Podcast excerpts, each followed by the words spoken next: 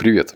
Это разбор книги под номером 366 «Божественная матрица, объединяющая время, пространство, чудеса и веру».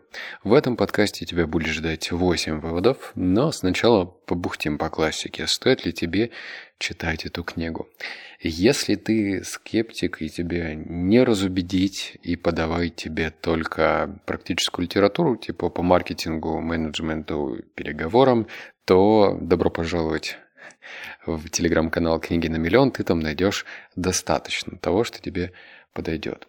В том случае, если ты допускаешь, что существует что-то, то, что мы не можем увидеть в обыденной жизни, то эта книга тебе поможет. Я такую литературу читаю не просто так. Я читаю по запросам, и это был тот случай, когда я как раз-таки ехал на ретрит э, и пил айваску, и решил прочитать эту книгу. Не уверен, что я сегодня расскажу о своем опыте. Может быть, в другом подкасте «52 недели одержимости» это все-таки выйдет за контекст этого формата. Но в общем, книга очень толковая. Э, в книге скрыты интересные выводы, и мне кажется, правда я не проверял, что, возможно, Вадим Зеланд, который написал «Трансерфинг реальности», брал отсюда какую-то информацию, потому что множество вещей перекликалось. И перед первым выводом я сделаю короткий анонс. Я сейчас э, пишу третью книгу свою и решил публиковать по одной главе в открытом доступе. Вот здесь же, в этом посте, ты увидишь ссылку на название канала писателя его рассказа. Переходи, э, смотри, как пишутся в режиме реального времени главы. Буду очень рад и признателен твоей обратной связи, потому что, а, ты можешь скорректировать весь сюжет, б, но мне очень важно от своих людей получать э, такую правильную, толковую информацию. Все, давай теперь переходим к выводу номер один. Вот это прорыв. Уиллер интерпретирует наше взаимодействие с миром совсем не так, как Эйнштейн. Он утверждает, нельзя отстраненно наблюдать за тем, что происходит во, вселен... во Вселенной. В самом деле, эксперименты квантовой физики ясно показывают, что если сосредоточить взгляд на мельчайшие частицы вроде электрона, ее свойства будут меняться. В результате таких экспериментов было выдвинуто предположение, что акт наблюдения по сути есть акт творения, и что деятельность сознания сознание обладает созидательной силой. Все это говорит о том, что мы не можем больше рассматривать себя как пассивных наблюдателей, не влияющих на объекты нашего наблюдения. Этот вывод кажется на первый взгляд простоват, но за ним прям кроется огромная глубина. Давай разберем с тобой на примере.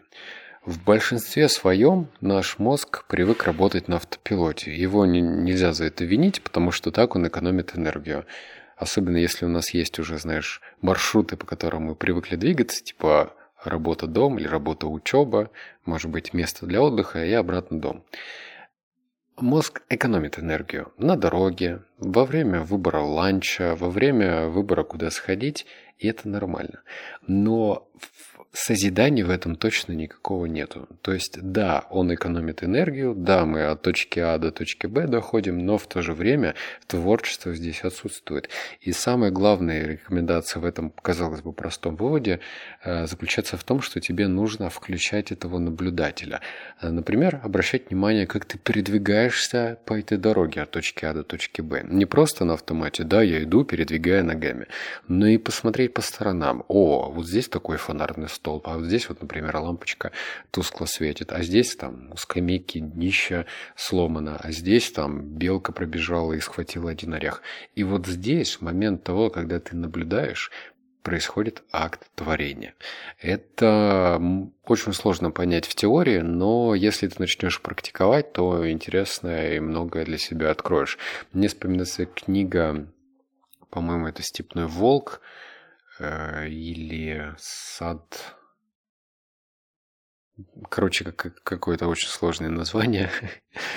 Там как раз-таки говорилось, что учиться можно у всего, даже у явления природы. Если ты станешь около реки и будешь смотреть, как она течет, то и именно течение реки может тебя многому научить. Если вспомню название книги, я тебе расскажу.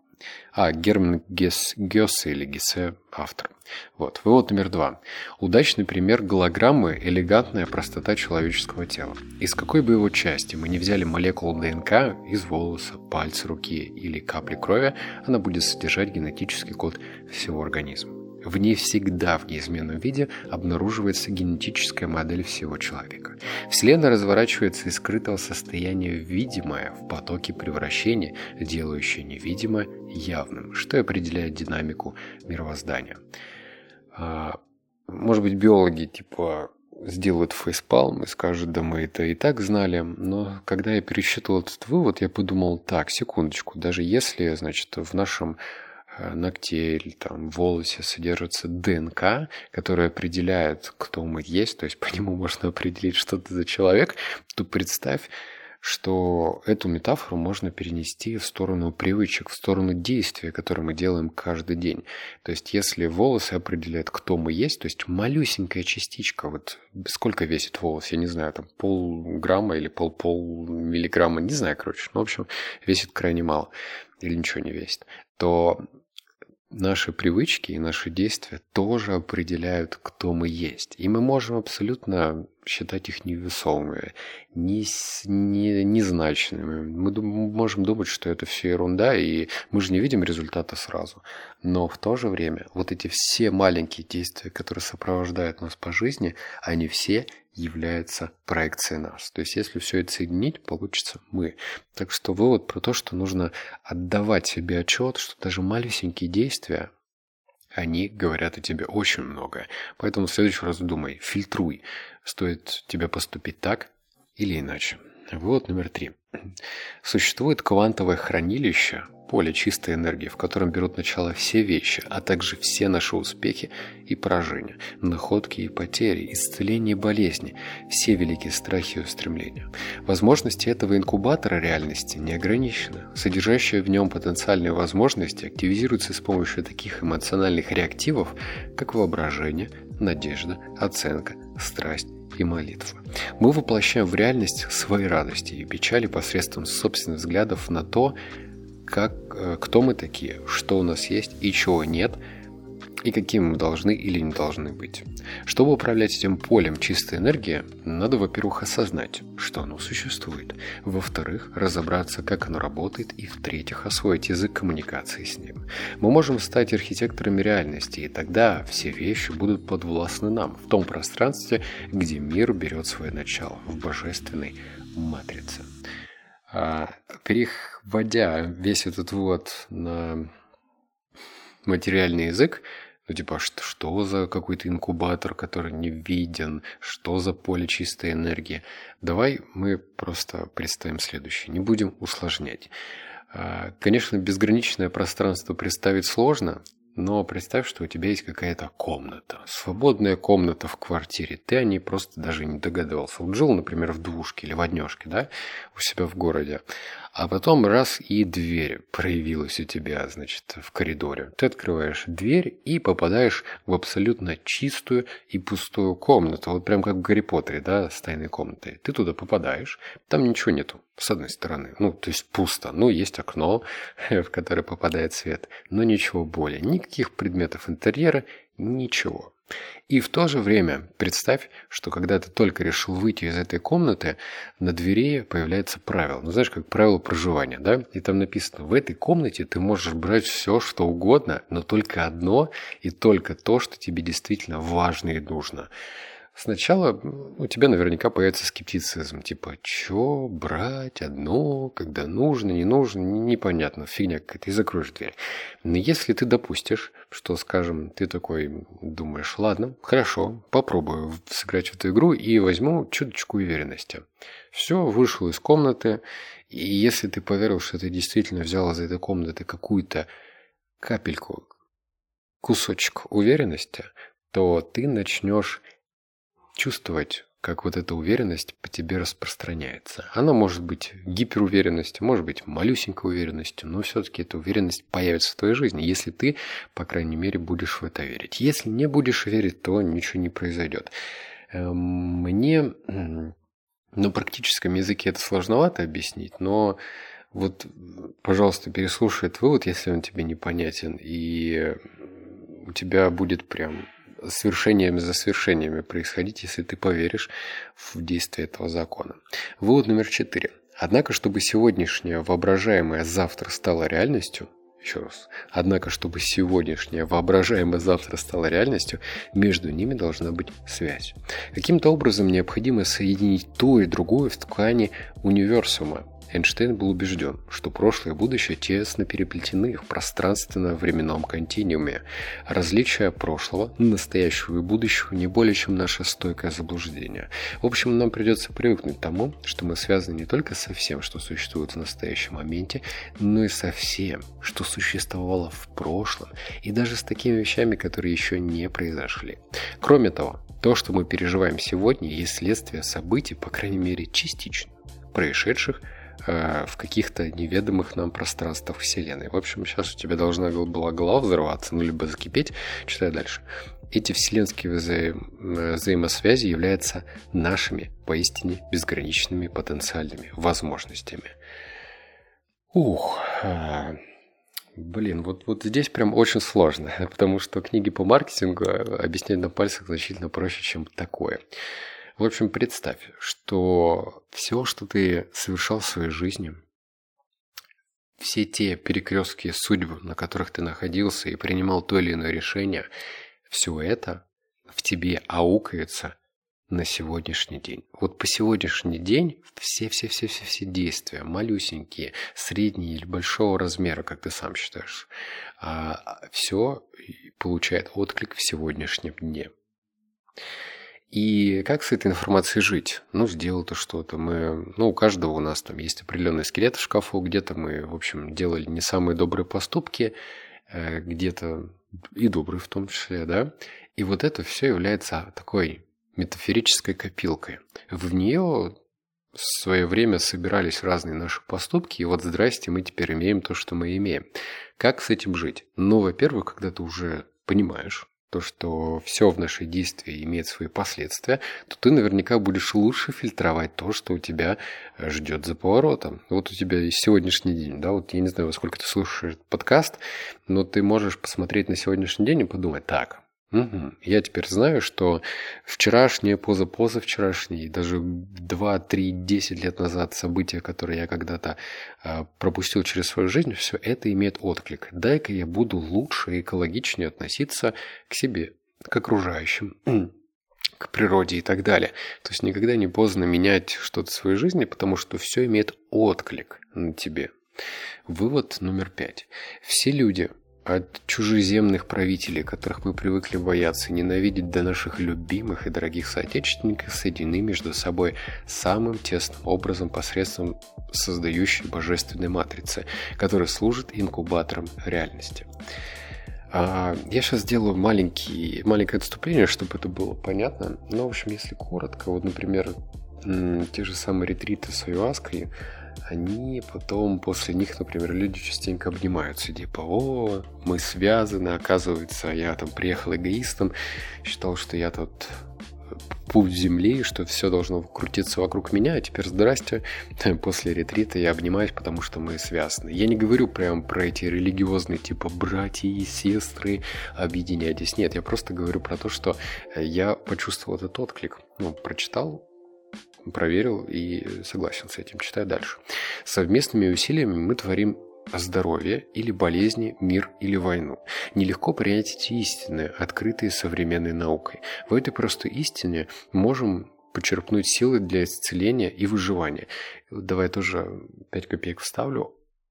С этим можно вообще поспорить, но вдумайся еще раз, что он пишет, автор. Совместными усилиями мы творим здоровье или болезни, мир или войну. А, про войну говоря, да. Э, недавно была новость, то, что, кажется, там на Земле стало больше 8 миллиардов людей.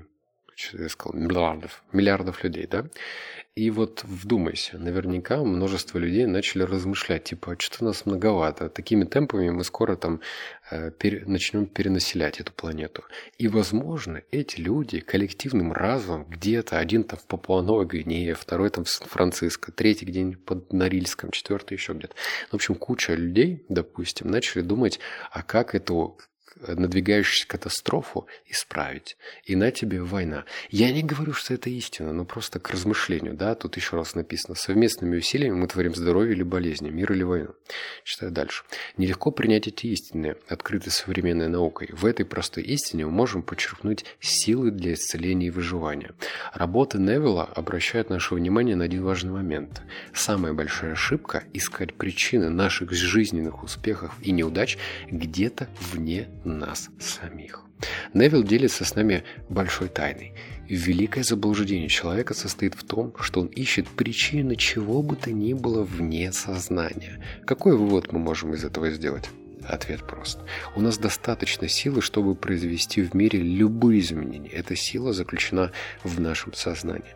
Мир подвластен нам настолько, насколько мы способны сфокусировать силу своего сознания в нужный момент в нужном месте. Вот еще раз, этот вывод противоречив. Его можно встречать в штыки, типа говорить, да кто ты такой? Вот сейчас мир страдает, особенно территория Украины, что люди там погибают и еще что-то. Я просто зачитал мнение автора и дал повод задуматься. Войны были всегда. И да, сейчас это коснулось нас прежде всего, а, там, россиян и украинцев. Я люблю и тех, и других. Ну, в нормальном смысле этого слова. То есть я не готов там влазить в политику и говорить, кто прав, кто виноват. Это вообще не мое дело. Я просто озвучил повод на подумать, что мы можем творить такие вещи коллективно. Ну, то есть, а если нам кажется, что условно есть какой-то там, какие-то масоны, которые управляют этим миром, ну, нет. Можно, конечно, в это верить, если тебе проще от этого, но, с другой стороны, наши мысли имеют вес, особенно если они запуляются куда-то вверх, и причем об одном и том же. Э, я даже знаю знакомых, которые действительно чешут репу и думают, блин, уже сейчас 8 миллиардов человек, и с каждым разом, ну, люди как бы э, по закону чисел становится все больше и больше и больше, и что делать дальше-то, да? Вывод номер шесть. Наш мир, наша жизнь и наши тела таковы, какими они есть, поскольку именно такими они отображены в пространстве квантовых возможностей. Если мы хотим что-то изменить, нам следует увидеть и почувствовать это.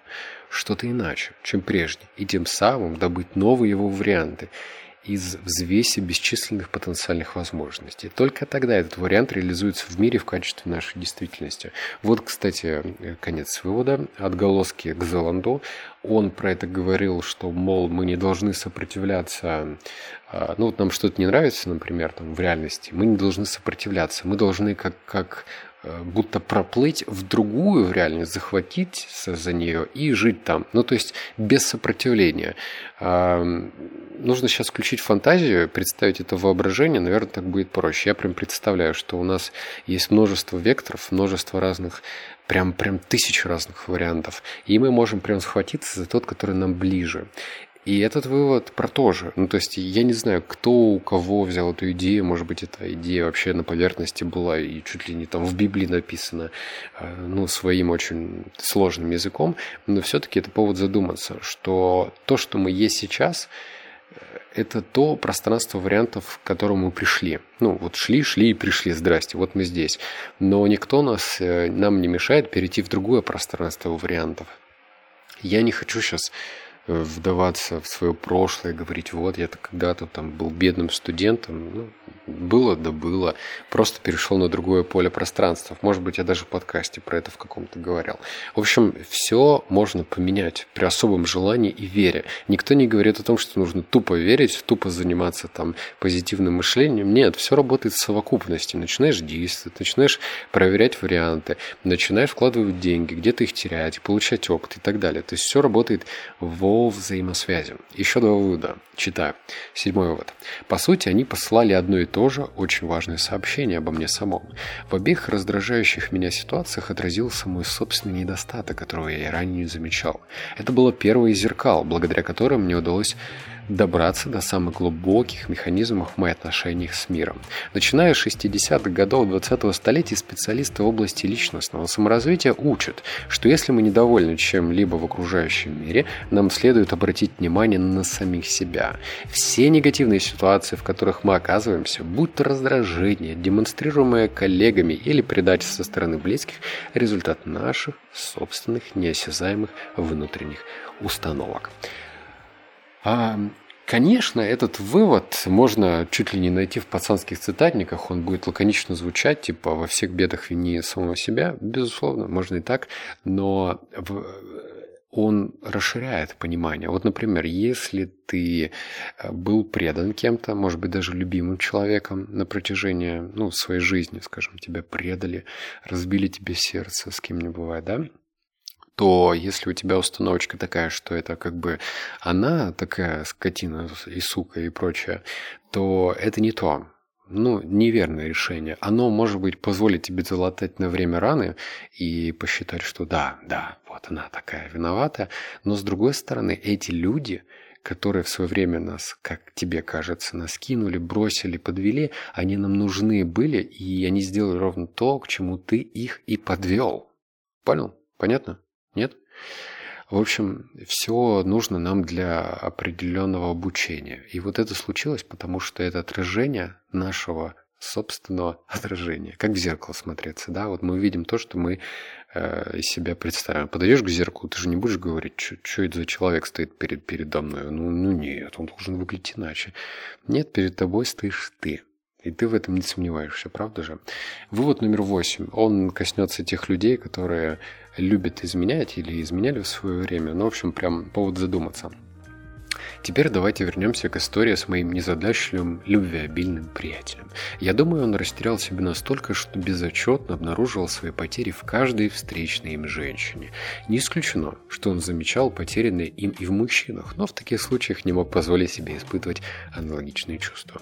Не понимая, что с ним происходит, мой приятель давал своим переживаниям единственное объяснение, казавшееся ему логичным. Ему казалось, что каждая такая встреча была возможностью нового счастья, ведь он так хорошо себя чувствовал рядом с этими женщинами. Да, он любил жену и сына и не имел ни малейшего желания расторгать свой брак.